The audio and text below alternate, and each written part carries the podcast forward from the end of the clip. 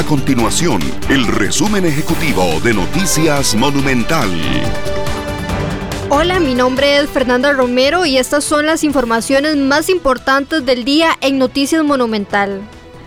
Los comercios urgieron a las autoridades del gobierno acelerar la campaña de inmunización contra el COVID-19 previo a discutir una eventual solicitud de carnet de vacunación para el ingreso a establecimientos.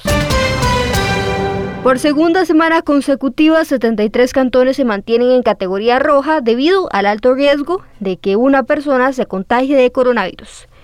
El nuevo informe de la Universidad Hispanoamericana sobre la pandemia ubicó a San José, Escazú y Desamparados con las tasas más altas de mortalidad. Estas y otras informaciones usted las puede encontrar en nuestro sitio web www.monumental.co.cr. Nuestro compromiso es mantener a Costa Rica informada. Esto fue el resumen ejecutivo de Noticias Monumental.